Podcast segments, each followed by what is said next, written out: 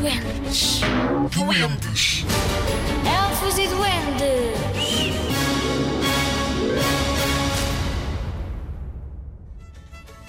Como a cidade mais importante do mundo nasceu.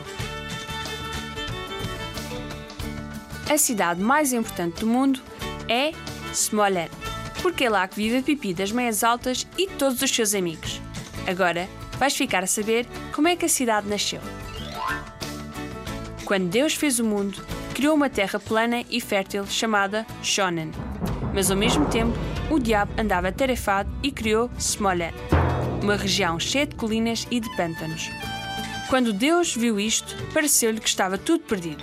Então, pegou nos restos que tinha no seu avental e polvilhou por cima dessa terra, criando os habitantes de Smolensk, os Smolanders. Esses habitantes acabaram por sair muito bem, bonitos, fortes e desvencilhados, prontos para qualquer desafio. Ainda hoje se diz que, se se puser um Smolander numa rocha no meio do mar, irá com toda a certeza salvar-se a si próprio.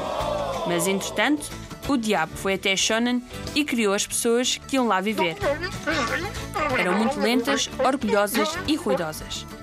Mas as pessoas de Shonen contam outra história. Ouçam bem. Uma vez, Deus e São Pedro estavam a dar um passeio quando ouviram um barulho na floresta. Vai ver o que se passa, disse Deus. São Pedro lá foi. Estava lá o diabo e um habitante de Smolensk, a puxarem os cabelos um ao outro. São Pedro tentou separá-los, mas não lhe deram ouvidos. Então, São Pedro puxou da sua espada e cortou a cabeça aos dois. Depois contou a Deus o que tinha visto e feito. Não, não devias ter feito isso, respondeu Deus. Volta para trás, põe as cabeças onde estavam e toca-as com as tuas espadas para voltarem à vida. São Pedro assim o fez, mas sem querer, trocou as cabeças. É por isso que todos os habitantes de Smolensk têm um bocadinho de diabo dentro deles. E os que conhecem o diabo vão dizer-te que ele é um bocadinho como os habitantes de Smolensk.